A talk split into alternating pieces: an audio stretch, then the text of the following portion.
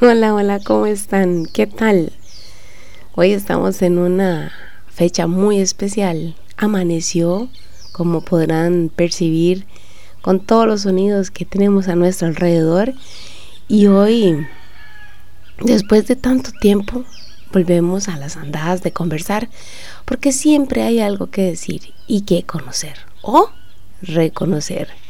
Soy Cintia Guzmán, este es el podcast Siga conversando y damos inicio a la fecha de el 14 de febrero. Siga conversando, un podcast de Cintia Guzmán.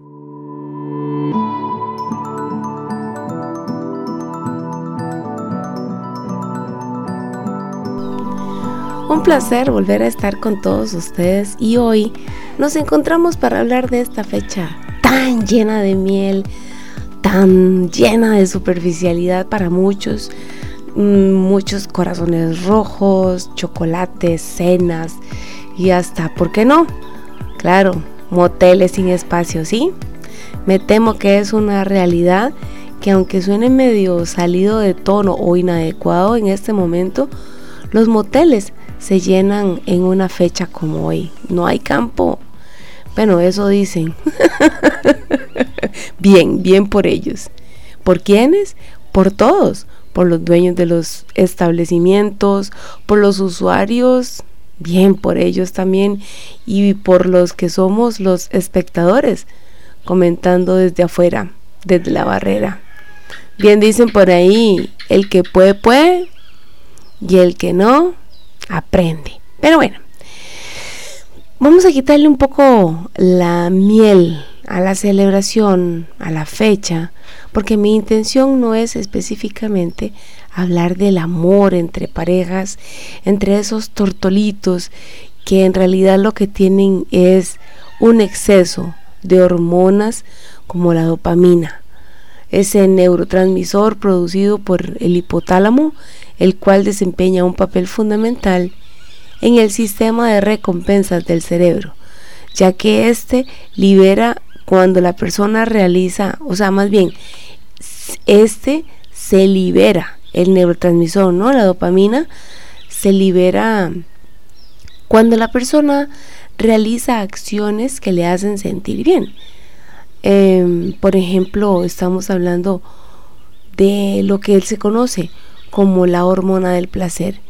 Y es que es adictiva, como cuando la gente necesita apostar y ganar en un casino, o como, o como cuando uno no puede ignorar o dejar desatendida una notificación en el celular. Bien, esa es la dopamina. Esa es la misma neurona que funciona cuando estamos enamorados. Pero no es de eso de lo que vamos a hablar porque eso es un tema aparte. Ya, digamos, es un tema que está trilladísimo y la gente en teoría toda la conoce y en la práctica la disfruta y eso está bien. Lo que pasa es que eso está hoy fuera de mi alcance. Por lo menos en estos momentos no soy una autoridad para conversar de eso. Pero bueno, no nos vamos a poner a ni a llorar ni mucho menos a cortarnos las venas. Quiero hacer la especificación que ustedes están escuchando de fondo el ambiente porque no estoy en un ambiente cerrado, estoy en el patio de mi casa, hay árboles, hay pájaros por doquier, hay gallos porque está amaneciendo eh, y sí, es en el campo. Entonces, por favor, imagínense un poco la brisa, los árboles que se mueven, los pájaros que se vienen despertando y todos están, eh, me imagino que celebrando su respectiva fecha. Pero entonces quiero, quiero que sepan que van a encontrarse estos ruidos precisamente porque estoy al, al aire libre y en un espacio cero controlado de ruidos, ¿no? Entonces, vamos a ver. Como hoy no quiero hablar del amor entre parejas, porque en este momento no soy ninguna autoridad para hacerlo, más bien quisiera hablar del amor y la amistad que sí me concierne. El tema es el amor y la amistad propios, pero digamos que permítanme eh, decirles o recordarles que el amor y la amistad propios deberíamos de colocarlos primero o antes que el resto de amores y amistades ajenos, esos que están ahí y que son externos. Los que sí controlo son el amor y la amistad propias. Y aunque esto puede también sonar un poco trillado, es muy, digo trillado este tema del amor y de la amistad propios, porque estamos en un momento histórico donde esta materia se revisa con más énfasis y ahora es muy normal encontrar tanto en redes sociales como en conversaciones de grupos de WhatsApp, eh, también cuando nos reunimos las personas ahora de forma presencial, eh, encontramos audiolibros, libros, no sé, YouTube es muy fácil encontrar este tema en podcast como este material que ustedes están escuchando. Y la teoría dice que el amor propio va primero, que necesitamos amarnos tal cual somos, que debemos suavizar la autocrítica y muchos otros argumentos. La cosa cambia, criaturitas de mi vida, cuando debemos aplicarlo a la vida cotidiana. Ah, ahí sí que empiezan las trabas, porque, por ejemplo, nos pesa en la conciencia colocarnos de primero. Especialmente saben que las mujeres, nosotras tenemos la tendencia a colocar por cortesía, por un instinto materno, por, no sé, por tratar de caer bien, colocar a los demás primero. Muy probablemente porque una de las situaciones que más se nos complica es poder decir que no sin remordimientos, sin explicaciones, sin justificación. ¿Saben?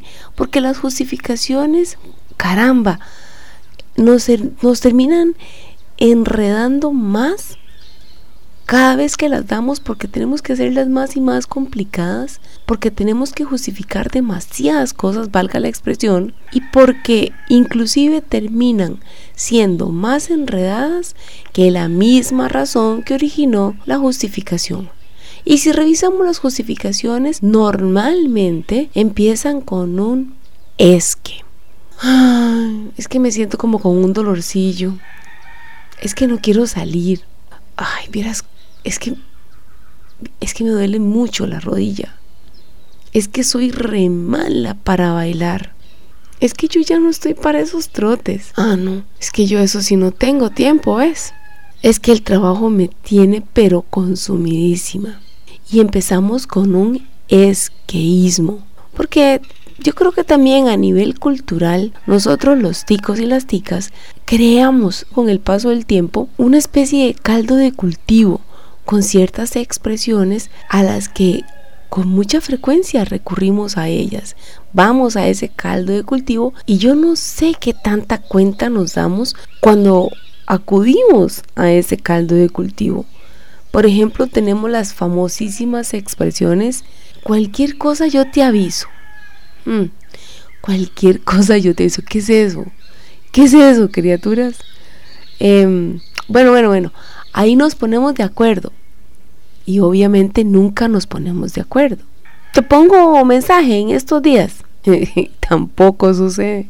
Sí, sí, sí, claro, sí, claro, nos tenemos que ver, tenemos que reunirnos.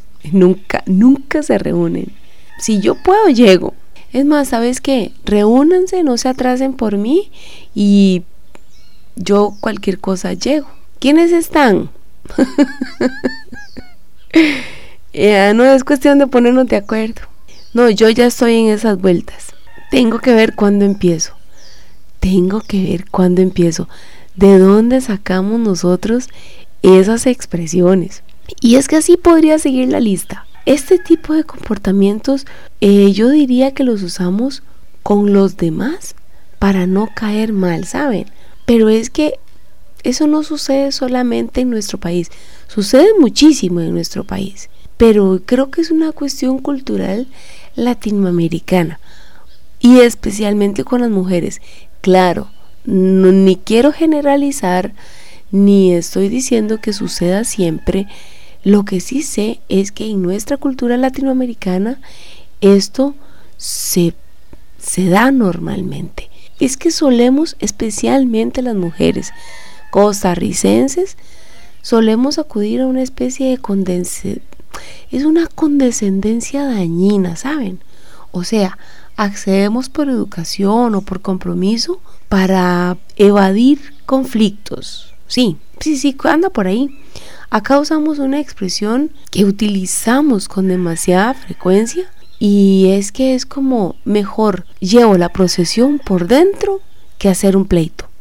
Entonces la procesión va por dentro. Bueno, saben que hay otra también que usamos muchísimo.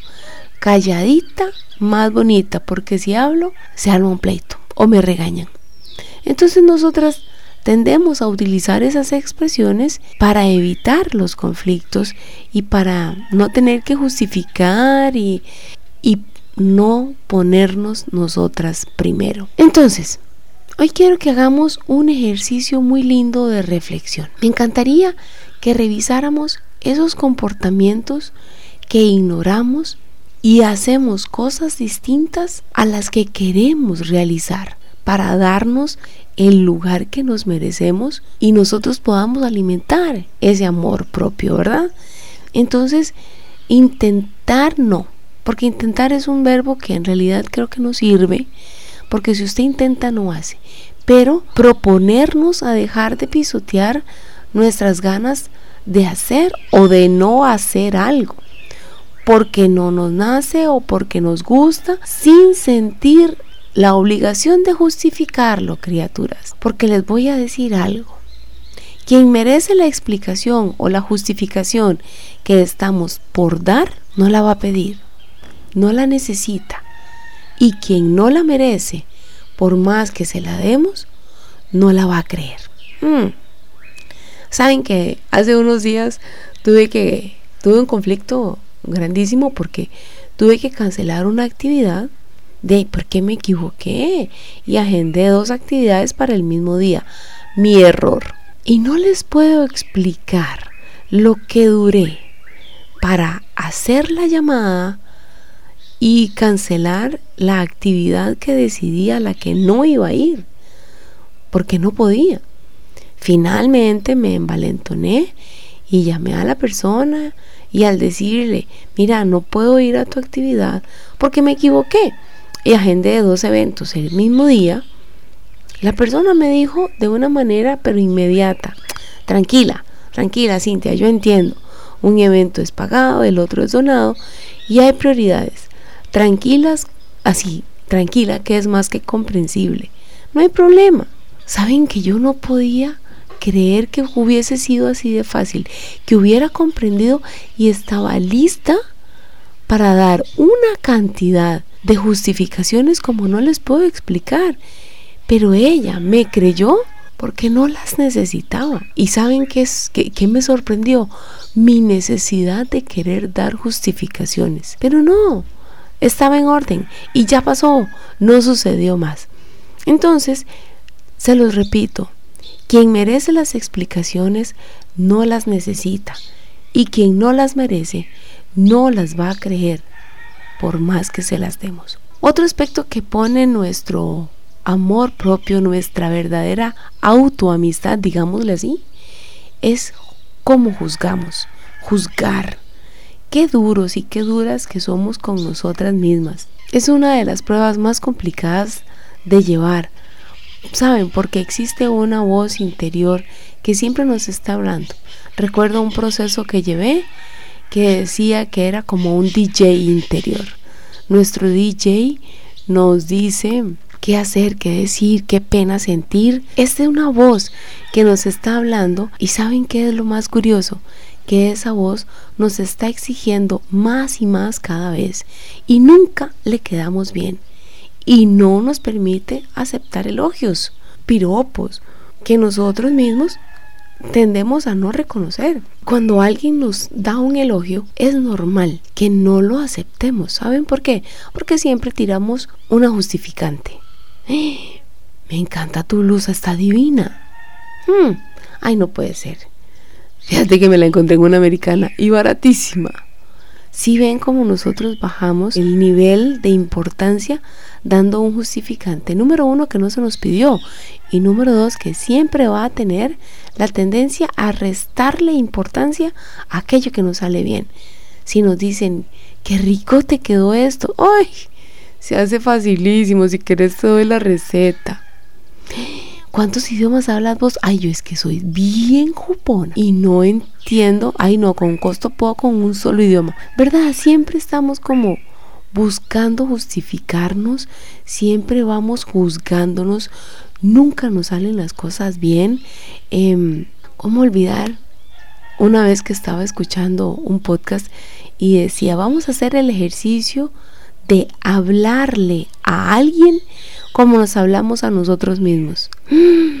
Se los juro que en ese momento me dije, si yo le hablara a mis amigas como me hablo a mí, juro que no tendría una sola persona a mi alrededor.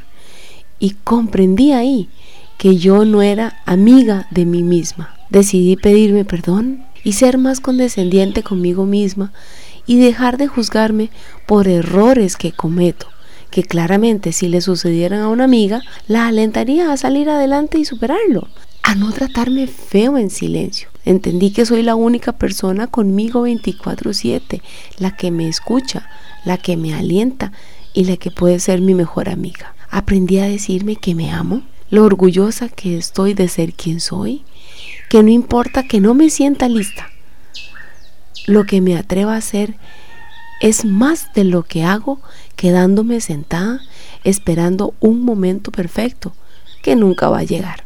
Y así he aprendido a disfrutar fechas como la de hoy sin sentir que me hiperventilo porque o estoy sola o no tengo con quién ir, con quién ir a un motel o quizás tenía alguien que pudo pasarla conmigo, pero por diferentes motivos no está. Si me explico. Una fecha como hoy es una conmemoración diaria, criaturas. Debería de ser una celebración todos los días, no solamente de hoy. Si usted tiene pareja, disfrútela mucho, sea feliz, pero sea feliz usted, no feliz porque tiene compañía. La compañía complementa la felicidad. Aún sin esa persona a su lado, vieran que ustedes deberían de ser felices ya porque se tienen a sí mismos. Si no tiene pareja, tiene lo más valioso, que es usted mismo o usted misma. Y es a la única persona que siempre va a tener constantemente. Usted es suficiente y ojalá se lo pueda decir de frente mirándose a un espejo, a los ojos. Soy suficiente y me amo. y si quieren no me lo crean, pero háganlo por un mes todos los días y luego me cuentan. Les dejo la frase que me parece muy importante y se las dije ya hace un rato. Quien merece una explicación no te la va a pedir porque no la necesita. Y quien no la merece, por más que se la des, esa explicación no te la va a creer. Que pasen un bonito día independientemente de que sea 14 de febrero o 3 de marzo o 8 de abril. Sean felices, quiéranse y no se les olvide que siempre tenemos que tener o encontrar una razón para ser felices. Por elección. Nos encontramos en la siguiente semana para un podcast más de Siga conversando. Los quiero pero quiéranse más ustedes mismos. Se lo merecen. Yo soy Cintia Guzmán y esto fue Siga conversando.